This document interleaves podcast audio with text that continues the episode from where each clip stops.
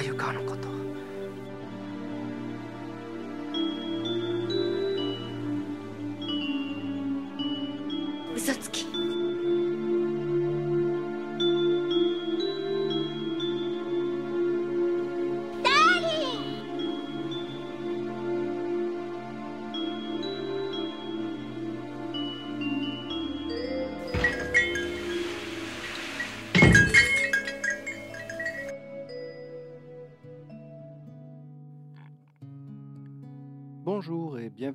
Premier podcast francophone entièrement consacré à Kimagure Ranch Road.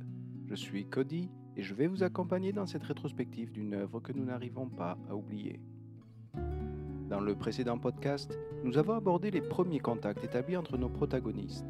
Des éléments de leur personnalité ont été exposés ainsi que leurs relations encore instables, faisant de Madoka le point de chute de ses désirs en cascade.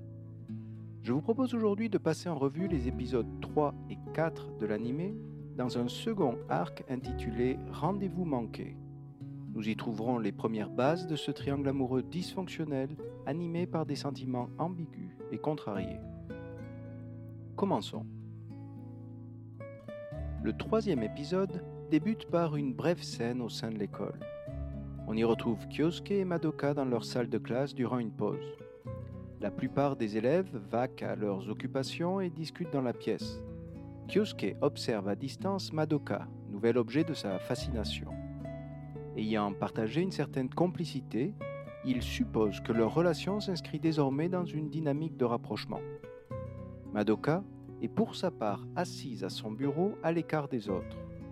Comme à son habitude, elle contemple en silence le paysage par la fenêtre. Lorsqu'elle reporte son attention sur la salle, elle remarque immédiatement que Kyosuke l'observe. Celui-ci la salue amicalement de la main, mais Madoka l'ignore et quitte la pièce. Nanda Kyosuke, comme le spectateur, se trouve pris de court par cette réaction. Il serait tentant de mettre ce nouveau revirement sur le compte de la dimension facétieuse du personnage. Si on y prête attention, il y a pourtant une cohérence dans son attitude. Madoka s'est jusqu'ici montrée amicale avec Kyosuke dans des lieux variés, mais toujours en privé, préservée du regard des autres. Elle s'est en revanche montrée distante lorsque ceux-ci étaient en public, comme ici dans cette salle de classe. Nous avons vu que ses élèves la surnomment Piku no Madoka, soulignant son statut de marginal, voire d'élément dangereux. Sur ce terrain scolaire hostile, elle est donc contrainte à rester sur la défensive, ne pouvant exposer la moindre faiblesse.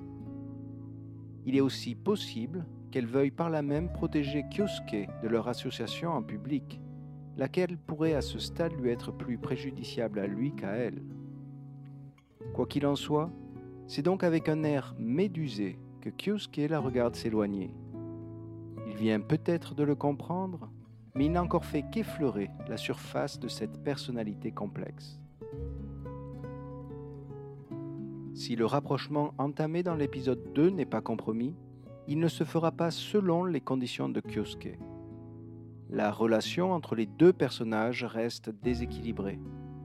Alors que Madoka avait indiqué qu'elle respectait simplement Kyosuke pour son indépendance de jugement, celui-ci nourrissait déjà en secret des sentiments pour elle.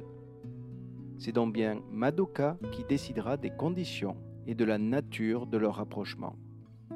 S'il advient, ce qui est encore incertain, il s'effectuera alors de préférence sur un terrain neutre, en privé et au moment désiré par cette dernière. Pour ce faire, l'histoire va devoir quitter ce cadre scolaire trop étroit et se poursuivre dans cette ville dont on ne connaît rien ou si peu. Jusqu'à présent, nous n'avions pu en apercevoir que des plans larges ou des interstices situés entre le domicile des Kasuga et leur école. Cet épisode nous propose une première véritable plongée dans cette ville. Komatsu et Hata seront les guides de Kyosuke. Ils vont bien sûr opérer cette initiation à leur manière, conduisant leurs camarades dans un fast-food un peu particulier. Ce restaurant permet en effet à ses clients de consommer leur burger avec vue sur un club d'aérobic. Ces jeunes filles ne sont pas conscientes d'être l'objet d'attention des clients, car ceux-ci restent assis de l'autre côté d'une large vitre que l'on devine teintée. Cette offre de voyeurisme paraît en rupture avec les valeurs conservatrices revendiquées plus tôt par Kyosuke. Mais celui-ci ne découvre l'objectif de cette visite qu'une fois sur place. Ce fait accompli semble le désinhiber. Il remercie d'ailleurs ses camarades de l'avoir amené avec eux. Kyosuke reste un adolescent. Sa vision moralisatrice au sens de ce qui est décent de faire ou non en public reste en tension permanente avec ses propres pulsions. Comme dans le manga, Komatsu joue ici son rôle d'intermédiaire entre ces deux zones de l'esprit de Kyosuke, poussant toujours ce dernier dans un sens plus hédoniste. L'effet de groupe, les pulsions de Kyosuke et cette possibilité de voir sans être vu semblent apaiser cette tension.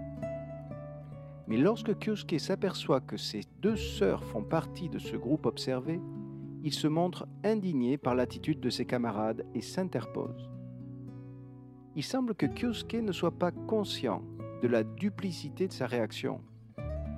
Alors qu'il s'engageait dans un voyeurisme assumé aux dépens d'inconnus, il souligne maintenant l'immoralité de la situation lorsque ses sœurs en sont victimes. Nous reviendrons bientôt sur ce point. De retour au domicile des Kasuga, une discussion s'engage. Kyosuke s'impose comme un relais de facto de l'autorité parentale, reprochant à ses petites sœurs de fréquenter un tel lieu. Il est intéressant de noter qu'il se présente ici comme la victime, leur disant à quel point leurs actions constituent une source d'humiliation pour lui. Cette scène nous met au contact du modèle patriarcal japonais, connu sous le nom de Danson Johi, offrant par tradition une position d'autorité aux hommes de la famille et un certain droit de regard sur les activités des membres féminins. Si Kurumi et Manami donnent d'abord l'impression de s'y soumettre, écoutant patiemment leurs frères les sermonner, elles nous offrent dans le même temps les indices de leur émancipation, admettant avoir apprécié cette expérience la série va clairement aller dans le sens de cette émancipation féminine, et l'esprit conservateur de Kyosuke constituera parfois un frein à ce processus. Pour que Kyosuke prenne conscience de ses propres contradictions, l'anime va devoir le conduire au cœur du monde de la nuit et de ses tentations. Komatsu et Hata seront une nouvelle fois les déclencheurs de cette visite impromptue. Ces derniers avaient en effet offert à Kyosuke trois billets d'entrée pour un club de nuit, le Mobius. Ce cadeau n'était pas désintéressé. Ils essayaient de convaincre celui-ci de les y rejoindre avec ses sœurs, ce qu'il refusa finalement de faire. Ramenant toutefois les billets chez lui, on constate qu'il en tombe un de sa poche. Kurumi, confirmant son désir d'émancipation, décide de passer outre les remarques de son frère et d'utiliser ce billet pour sortir en soirée. Manami, s'inquiétant de son côté de son absence dans l'appartement, décide d'en parler à Kyosuke. Et les deux comprennent rapidement la situation. Ils partent donc immédiatement à sa recherche. Afin d'accompagner ces personnages dans leur découverte du monde de la nuit, il semble que les auteurs de l'animé aient voulu nous faire ressentir leur désorientation. Pour ce faire, ils nous présentent d'abord la vue familière des escaliers connectant la résidence des Kasuga au quartier en contrebas. Mais notre champ de vision est comme irrésistiblement aspiré vers une vue plus aérienne de la ville, dont les limites se confondent maintenant avec l'horizon. Cette prise de hauteur vient nous couper de nos derniers repères avant de rebasculer vers une rue sombre dont on ignore tout. On n'y distingue que les ombres fuyantes des passants, seulement éclairées par les néons des enseignes, dont le Mobius.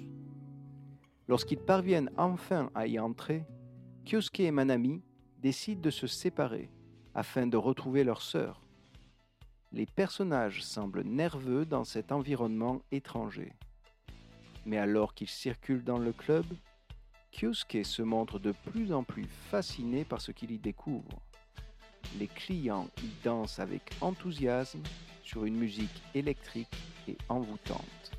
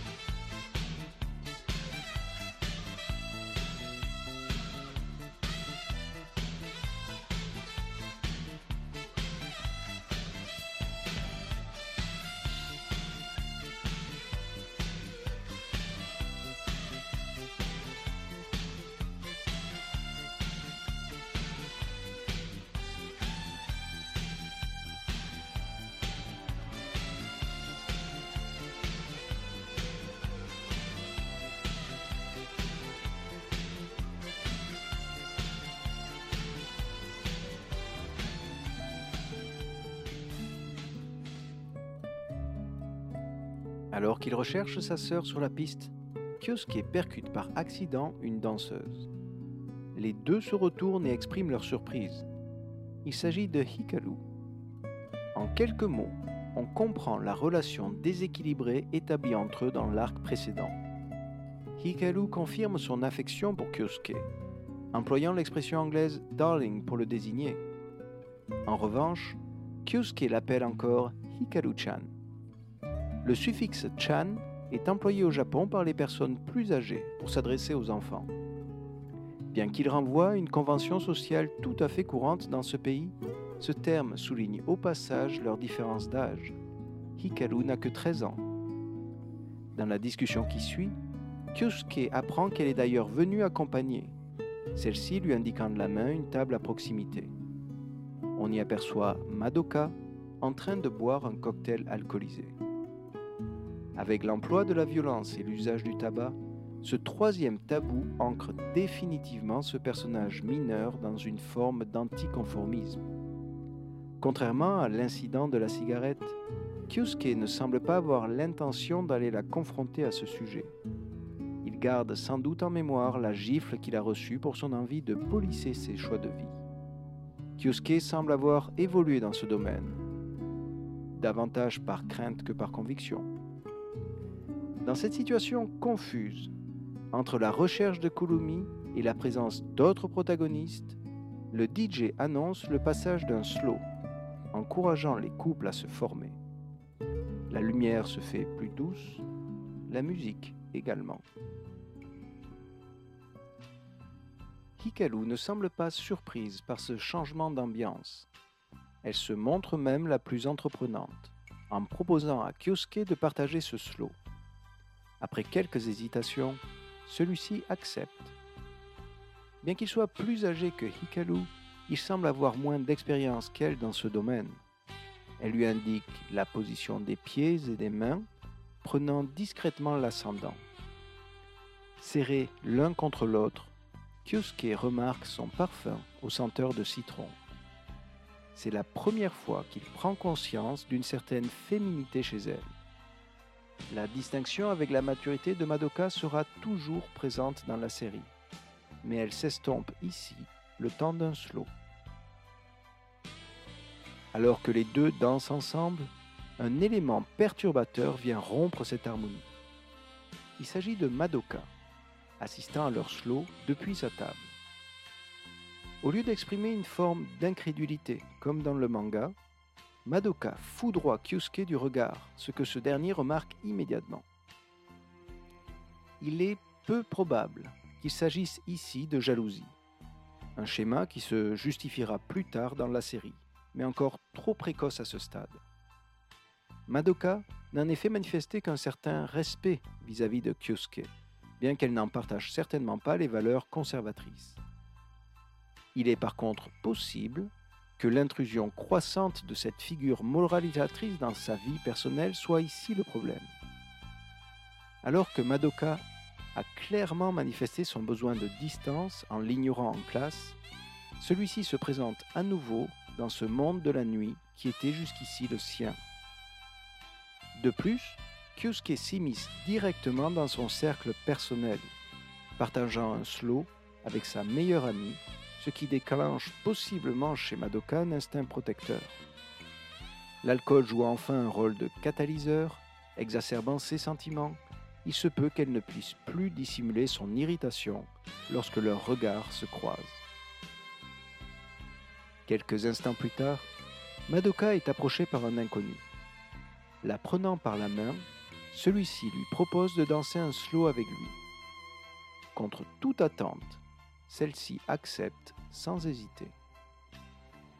Deux faisceaux de lumière extradigétiques et donc visibles au seul spectateur viennent mettre en évidence les deux couples sur la piste de danse, comme pour mieux les opposer. En acceptant de danser avec un inconnu, Madoka brise ici un nouveau tabou social et provoque comme prévu l'indignation de Kyosuke. D'humeur défiante et sous l'effet de l'alcool, il se peut que Madoka veuille venir transgresser sur la piste de danse les lignes rouges de ce soi-disant ordre moral et y affirmer son indépendance. Bien que Kyosuke et Madoka ne se soient pas encore adressés une seule fois la parole dans cet épisode, c'est bien autour d'eux que gravite l'histoire. La disparition de Kulumi ne fut qu'un prétexte pour créer cette conjonction de temps et de lieu entre les protagonistes. Elle est d'ailleurs vite retrouvée par sa sœur. Mais cette rencontre nocturne avec Hikaru ne sera pas sans conséquences. Alors que sa relation avec Madoka semble dans l'impasse, Kyosuke accepte une proposition de Hikaru pour se rencontrer le lendemain elle utilise le terme de deto, un dérivé japonais de l'anglais date, soit un rendez-vous romantique. Kyosuke, comprenant parfaitement ce terme sans ambiguïté, y perçoit bien une opportunité de se rapprocher d'elle. Cette attitude peut encore laisser le spectateur songeur sur ses intentions, puisqu'ayant affirmé dans l'épisode précédent son amour pour Madoka, tout en se montrant maintenant sensible au charme de Hikaru. La raison de cette ambivalence est simple. Kyosuke n'a encore que 15 ans. Il enchaîne en quelques jours les premières expériences. Premier amour, première sortie et premier rendez-vous. Il s'agit véritablement du printemps de sa vie. Il l'aborde donc dans un mélange d'excitation et de confusion. Cela pose aussi les bases de son principal trait de caractère, l'indécision. Ne sachant pas quelle direction prendre dans ce chaos sentimental, il décide de s'engager simultanément dans les deux voies. Nous suivons donc Kyosuke le lendemain, en route vers le lieu de son premier rendez-vous. Arrivé en avance et apercevant un parc à proximité, il décide de s'y promener pour patienter. Depuis sa barque, il entend alors une mélodie mélancolique en provenance de la rive. Il se rapproche et aperçoit Madoka avec son saxophone. Kyosuke hésite à se manifester, mais il peut voir le jeune homme avec lequel elle avait échangé un slow la veille se rapprocher d'elle. Celui-ci se montre insistant, voire menaçant lorsque Madoka repousse ses avances. Il s'agit ici de la seconde agression en trois épisodes. Cela ne sera sans doute pas la dernière en ce qui la concerne. Madoka, dont le physique laisse supposer aux inconnus qu'elle est plus âgée qu'elle ne l'est véritablement, subit clairement un harcèlement de rue de la part de certains hommes. Elle conserve toutefois son calme avant de devoir repousser physiquement son assaillant. Celui-ci est d'ailleurs rapidement maîtrisé. L'affrontement est si bref que Kyosuke n'a pas le temps de la rejoindre. Mais Madoka remarque qu'il n'a pas hésité à se manifester alors qu'elle se trouvait en danger, même s'il tombe à l'eau de façon un peu ridicule en débarquant. Le contraste est alors saisissant entre ces deux personnages. Leurs performances sont à l'opposé des attentes de cette société patriarcale. Madoka, la jeune fille, vient de défaire facilement son agresseur, tandis que Kyosuke, le jeune homme, s'avère maladroit, voire ridicule. Madoka se montre plus amicale que la veille, appréciant sans doute les bonnes intentions de ce héros maladroit. Elle accepte même d'accompagner Kyosuke dans sa balade. Elle rame tandis qu'il essaye de détremper ses vêtements. C'est bien elle qui initie ce rapprochement, dans un contexte privé, préservé du regard des autres. Un événement imprévu va toutefois venir briser net leur échange. Un cri se fait entendre sur un pont.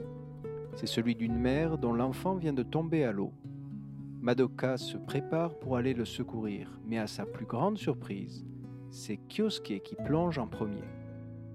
Bien qu'on puisse lire la peur sur son visage, celui-ci justifie sa décision par le besoin de démontrer son courage à Madoka. Si ce raisonnement intéressé éloigne Kyosuke du modèle altruiste du héros, il est certainement compréhensible. Kyosuke, comme tout jeune homme, subit des pressions sociétales contraires. D'un côté, le cliché de l'homme héros est éculé. De ce point de vue, le personnage de Kyosuke se montre maladroit, dévoilant plus ou moins volontairement sa vulnérabilité. D'un autre côté, il reste des résidus de ses exigences sociétales vis-à-vis des hommes, lesquels sont soumis à un jugement plus sévère dans le cas où ils ne se comportent pas d'une certaine manière dans certaines situations, dont l'expression du courage face au danger. Kyosuke pressent donc le risque d'une humiliation s'il n'agit pas rapidement. Il rassemble donc son courage pour se jeter à l'eau. Shiro Sagisu signe pour cette scène une nouvelle bande-son, Aiwa Hitomi no Nakani. Ce morceau commence par quelques cordes pincées, presque inaudibles, pour monter crescendo vers des envolées orchestrales lyriques symbolisant le dépassement de soi dont fait montre Kyosuke.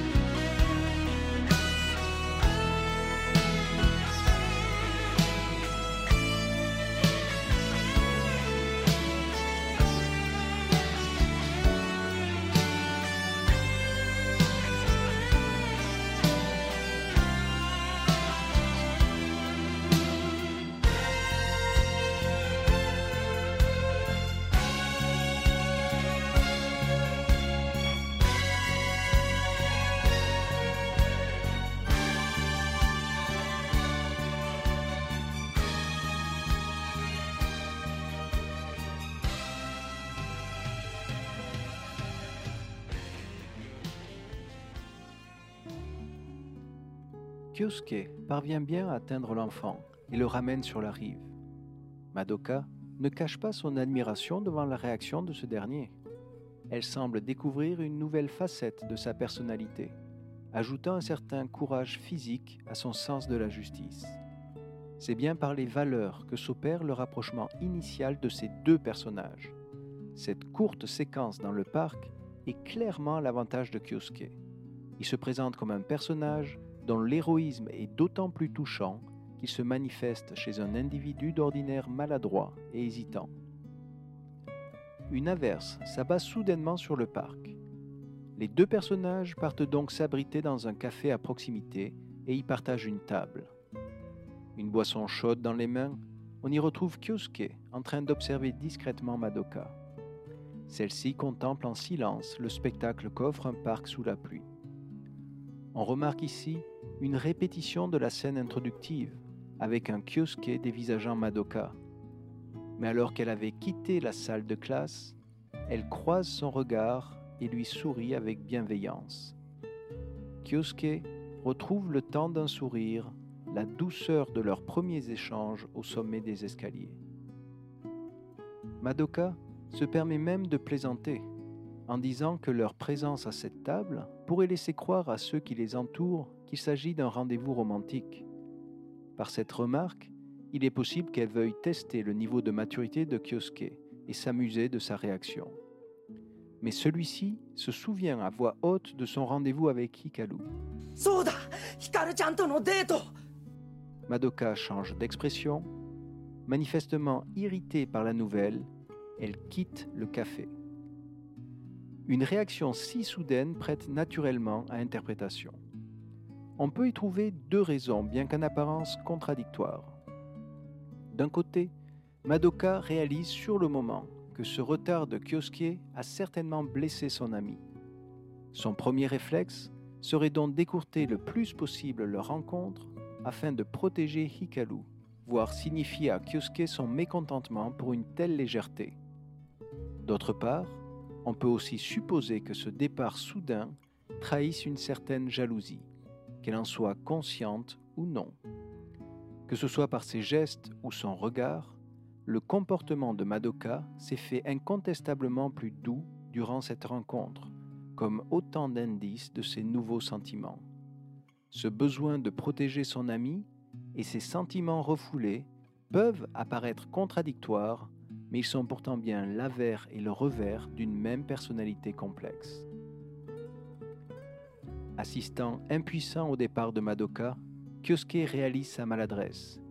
Il vient de briser net leur second moment de complicité. Il se presse cependant pour rejoindre le lieu de son rendez-vous avec Hikaru, mais celle-ci est déjà partie depuis longtemps, laissant un message de colère sur un panneau public. L'épisode se conclut donc sur un aperçu de Kyosuke dépité, marchant seul sous la pluie, comme une forme de punition auto-infligée. Kyosuke n'aura finalement eu aucun véritable rendez-vous. Il a oublié son rendez-vous officiel et provoqué la fin abrupte de son rendez-vous officieux. Sa volonté de poursuivre ces deux relations en parallèle risque donc de les neutraliser. On remarque toutefois que sa relation avec Madoka progresse en dépit de ses maladresses. Si Kyosuke voit son jugement se nuancer au contact de Madoka, celle-ci connaît aussi une évolution de son personnage au contact de Kyosuke. Dans une des dernières scènes de l'épisode, nous la retrouvons dans son appartement, après une douche, retirant mécaniquement une cigarette de son paquet. Elle se penche pour l'allumer, mais se fige en se remémorant les paroles de Kyosuke. Après réflexion, elle décide de ranger cette cigarette. Ce geste anodin marque pourtant la nouvelle influence qu'exerce sans trop le savoir Kyosuke sur Madoka. L'héroïsme dont il a fait montre au parc constitue manifestement un moment pivot dans leur relation. Madoka ne fumera plus jusqu'à la fin de la série. Cette personnalité, endurcie au contact d'un monde de la nuit dur et violent, semble attiré par les dimensions lumineuses et douces de Kyosuke. Alors que leur monde commence à se superposer, chacun reste inconscient de l'impact précoce qu'il exerce déjà sur l'autre. L'épisode suivant, le quatrième, s'ouvre cette fois-ci dans la chambre de Kyosuke. On le retrouve alité avec une forte fièvre. Mais quelqu'un sonne à la porte de l'appartement. Épuisé Kyosuke se résout pourtant à accueillir ce visiteur du soir. Il s'agit de Hikaru. Celle-ci lui saute dans les bras en larmes et exprime son regret d'avoir laissé un tel message de colère dans le parc, réalisant qu'il avait peut-être une bonne raison de s'absenter. Alors qu'il rejoigne sa chambre, Kyosuke hésite à lui avouer qu'il a simplement oublié leur rendez-vous. Il décide donc de lui mentir, affirmant qu'il devait en fait aider son père dans son travail ce mensonge ne semble pas être un indicateur d'une quelconque malhonnêteté de la part de Kyosuke. Celui-ci se montre généralement honnête dans sa relation aux autres. Ce besoin de mentir semble plutôt correspondre à sa peur de décevoir, indiquant davantage une forme de lâcheté que de malhonnêteté. Quoi qu'il en soit, Il semble en tirer un bénéfice immédiat, car cette version satisfait Hikaru et entretient chez elle un certain espoir dans leur relation. Manami leur apporte du café et les deux passent la nuit à discuter en écoutant de la musique. Kyosuke, jouant son rôle de narrateur, nous confirme que cette nuit fut parfaitement platonique. Au matin, Hikaru quitte l'appartement, heureuse d'avoir pu partager ce moment d'intimité avec lui. Mais ce mensonge provoquera pourtant une longue chaîne de conséquences. Le premier effet se fait rapidement sentir. Kurumi, de retour en classe, mentionne innocemment à ses camarades la présence d'Ikaru dans la chambre de son frère. Une rumeur se propage au sein de l'école. Kyosuke et Hikaru auraient eu leur première expérience sexuelle. La rumeur parvient aux oreilles de Kyosuke par Komatsu, lequel le félicite. Contrairement à Madoka, Kyosuke se montre particulièrement sensible au jugement des autres. Il apparaît paniqué par ces bruits de couloir, remettant en cause sa respectabilité. Ce mensonge entraîne une seconde conséquence. Afin de clarifier la situation, Madoka rencontre Hikaru sur le toit de l'école. Cette dernière réfute ces rumeurs, mais confirme son attachement à Kyosuke, en dépit de leur premier rendez-vous manqué. Lorsque Hikaru évoque l'excuse fabriquée par Kyosuke, Madoka comprend immédiatement que celui-ci a menti, puisqu'il se trouvait avec elle. Elle fait pourtant le choix de ne rien dire, afin de ne pas interférer avec le bonheur manifeste de Hikaru. Elle la prévient simplement que les hommes peuvent parfois mentir pour obtenir ce qu'ils veulent. La naïveté de Hikaru contraste ici avec le réalisme de Madoka. Mais le fait que Madoka reconnaisse les sentiments de son ami envers Kyosuke est un tournant de l'histoire. Cet engagement mettra rapidement en tension ses sentiments personnels et son amitié avec elle. L'épisode inclut d'ailleurs une scène confirmant ce rôle de grande sœur protectrice que semble s'imposer Madoka envers Hikaru. Alors que Kyosuke s'effondre de fatigue sous l'effet de la fièvre, on le transporte à l'infirmerie de l'école. Hikaru le rejoint et l'étreint pour le réconforter. Madoka entre à ce moment précis dans la pièce. Elle apparaît déstabilisée par ce geste d'affection. Elle s'excuse et se retire. D'autres élèves tentent de rejoindre l'infirmerie, mais elle s'interpose comme pour protéger ce moment d'intimité pour son amie. Si on peut deviner des sentiments refoulés envers Kyosuke, du fait de son émotion initiale en assistant à cette étreinte, Madoka indique qu'elle donne pour l'instant la priorité à son devoir de protection envers Hikaru, sacrifiant au passage son propre bien-être. Une troisième et dernière conséquence vient clore cette séquence du mensonge. Consciente du malentendu, Manami clarifie les propos de sa sœur auprès de ses camarades. Si Hikaru a bien passé la nuit dans la chambre de Kyosuke, il ne s'y serait rien passé, ce que confirme Kurumi. Cette réfutation se répand aussi vite que la rumeur. Toutefois, ces bruits de couloirs contradictoires semblent confirmer aux autres élèves que Hikaru et Kyosuke sont en couple, bien que ce statut ne sera jamais pleinement accepté par Kyosuke. On retrouve d'ailleurs un indice de sa duplicité dans une scène de l'épisode. Hikaru et Kyosuke y ont enfin leur premier rendez-vous dans un café. Cependant, le sujet de leur conversation s'avère être Madoka. Hikaru s'inquiète en effet de l'opinion de Kyosuke sur celle-ci. De son point de vue, leur dernière interaction fut leur confrontation après son agression. Kyosuke la rassure en niant toute animosité envers Madoka, mais il dissimule dans le même temps ses propres sentiments envers elle. Ce rendez-vous n'est donc pas celui d'un couple, mais de deux personnes dont le rapprochement s'est opéré sur la base d'une succession de non-dits. Dans la soirée, Kyosuke tente désespérément de joindre Madoka au téléphone. Il est inquiet de l'effet disruptif de cette rumeur sur leur fragile relation. Tandis que le téléphone continue de sonner, Madoka semble lutter intérieurement. Son engagement auprès de Hikaru la pousse à ne pas répondre et possiblement à mettre fin à tout contact. D'un autre côté, une part d'elle-même semble vouloir le laisser s'expliquer. Devant la persistance de ce dernier, elle se résout à décrocher. Mais leur conversation sera brève, Kyosuke esquivant la question de son mensonge. Avant de raccrocher, la dernière réplique de Madoka est cinglante. Je déteste écouter les hommes et leurs excuses. Si le mensonge de Kyosuke semble lui avoir été profitable sur le court terme, il prend ici le risque, sans vraiment le réaliser, de causer des dégâts irrémédiables dans sa relation avec Madoka. Toutefois, le fait qu'elle ait finalement décroché le téléphone semble indiquer que le conflit interne qui l'anime n'est pas résolu et qu'elle ne parvient toujours pas à couper le contact avec ce dernier. Le manga offre étonnamment une porte de sortie peu honorable à Kyosuke. Celui-ci promet de s'excuser auprès de Hikaru pour son comportement, bien qu'il ne lui dira en fait jamais la vérité. On ne retrouvera pas ce type d'échappatoire dans l'anime. La reprise du contact avec Madoka dépendra de la chance. C'est en effet totalement par hasard que les deux se croisent dans la rue le lendemain. Madoka y semble une nouvelle fois aux prises avec des agresseurs. Kyosuke intervient en utilisant discrètement son pouvoir, mais épuisé par la fièvre et cet effort, il tombe de fatigue. Inquiète, Madoka le rejoint pour prendre soin de lui. Elle se montre surprenamment amicale.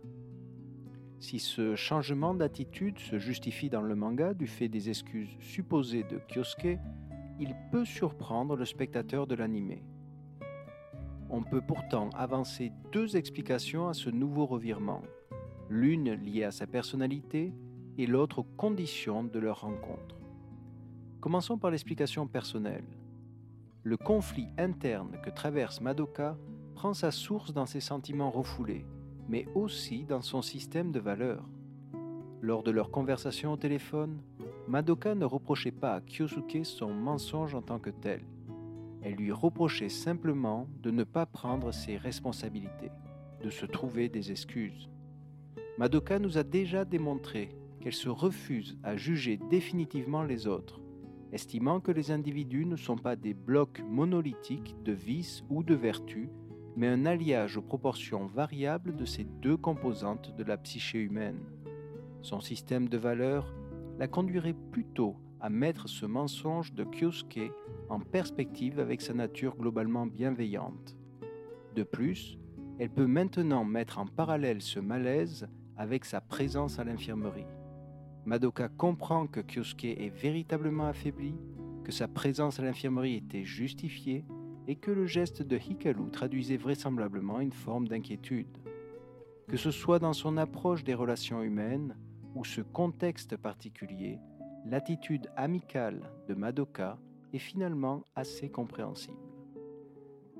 Alors que leur rencontre eut lieu en plein jour, l'épisode nous impose un saut dans le temps. La lumière feutrée des lampadaires nous laisse en effet supposer que la scène conclusive se déroule plutôt en soirée. Madoka, mettant sa main sur le front de Kyosuke, constate que sa fièvre est maintenant retombée. On comprend qu'elle est restée auprès de lui durant quelques heures. S'ils semblent réconciliés, leur rapprochement apparaît de plus en plus compromis.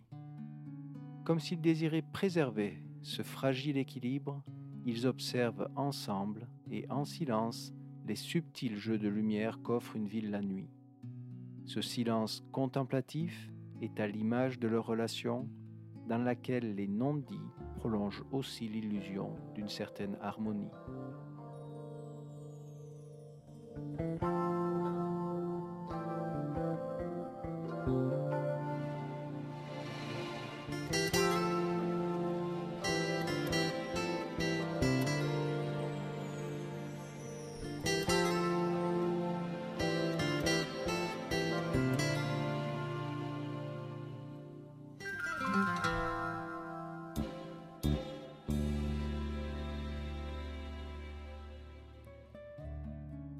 Il est maintenant temps de conclure ce second arc des rendez-vous manqués. Si les deux rendez-vous ont paradoxalement bien eu lieu, ils sont à l'image de ces relations, à un mot ambigu. Le rendez-vous informel entre Kyosuke et Madoka nous confirme que ces derniers partagent désormais des sentiments l'un pour l'autre. Mais l'amitié de Madoka pour Hikaru rend de plus en plus difficile l'expression de ses sentiments. Cette rencontre ne peut donc pas être qualifiée de rendez-vous par ses propres participants. Inversement, le rendez-vous plus formel de Kyosuke et Hikaru est supposé être celui d'un couple établi, désormais reconnu par leur entourage. Mais il n'en a que les apparences, servant plutôt de cadre à l'expression d'un amour à sens unique, celui de Hikaru. Kyosuke éprouve certainement une forme d'attachement pour elle, une part de lui-même appréciant son humeur constante et ses réactions plus prévisibles. Mais dans l'ensemble, celui-ci semble s'y laisser porter par les événements, plus par facilité que par malice. Ces deux premiers rendez-vous constituent donc autant d'occasions manquées. Le fait que Kyosuke cherche maintenant à poursuivre simultanément ces deux rapprochements le contraint à un difficile et cruel jeu d'équilibre, fondé sur la naïveté presque aveugle de l'une et la souffrance patiemment contenue de l'autre. Les désirs en cascade du premier arc laissent alors la place à un théâtre d'ombre que nous appellerons par souci pratique un triangle amoureux. Car à y regarder de près, ce triangle paraît plutôt isocèle et dynamique, caractérisé par la distance croissante qui sépare un angle des deux autres. Les angles les plus proches de ce triangle sont incarnés par Madoka et Kyosuke. Hikaru se voyant attribuer le dernier angle, toujours connecté à l'ensemble, mais repoussé dans ses marges. La personnalité des protagonistes poursuit enfin son évolution. Le personnage de Kyosuke se révèle moins lisse qu'il n'y paraît, mêlant le courage à une certaine lâcheté, une droiture morale à la persistance de préjugés. En exposant ainsi le personnage à travers ses défauts et ses qualités, le spectateur peut davantage s'y identifier. Kyosuke est clairement habité par les mêmes espoirs et doutes, pris en tenaille entre ses pulsions et ses bonnes intentions.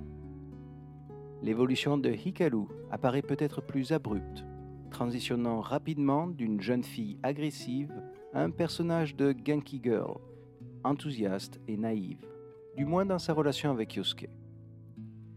Si elle peut surprendre, cette évolution n'est pas improbable pour une adolescente. Cette recherche d'identité marque justement une transition chaotique mais nécessaire de l'enfance à la vie adulte. Hikaru fait ici l'expérience d'un premier amour et son identité rebelle s'efface pour laisser la place à une certaine douceur. Madoka apparaît enfin comme le personnage le plus stable des trois, bien qu'on lui devine déjà une âme blessée. On peut la voir évoluer sur les marges, principalement au contact de Kyosuke. Mais le poids de son passé et de ses propres contradictions viendra vite dessiner les premières fissures dans cette apparente force de caractère. Ce podcast est maintenant terminé. Nous allons nous quitter sur un thème musical de l'univers de Core. Cette fois-ci, ce sera une reprise au piano de Natsuno Miraju, soit Mirage d'été en français, une chanson interprétée en 1987 par Wada Kanako pour le premier générique de fin de la série. Cette reprise de 2008 est réalisée par Neverland Music, dont vous trouverez la chaîne YouTube dans la description du podcast. Le thème de Mirage d'été vient parfaitement capturer ce besoin des protagonistes de prolonger encore un peu plus l'illusion d'un bonheur fuyant. Si cet épisode vous a plu, pensez à laisser un commentaire sur la plateforme de votre choix. Je vous retrouverai bientôt pour vous proposer une nouvelle réflexion sur les prochains épisodes de l'animé. D'ici là, prenez soin de vous. Ciao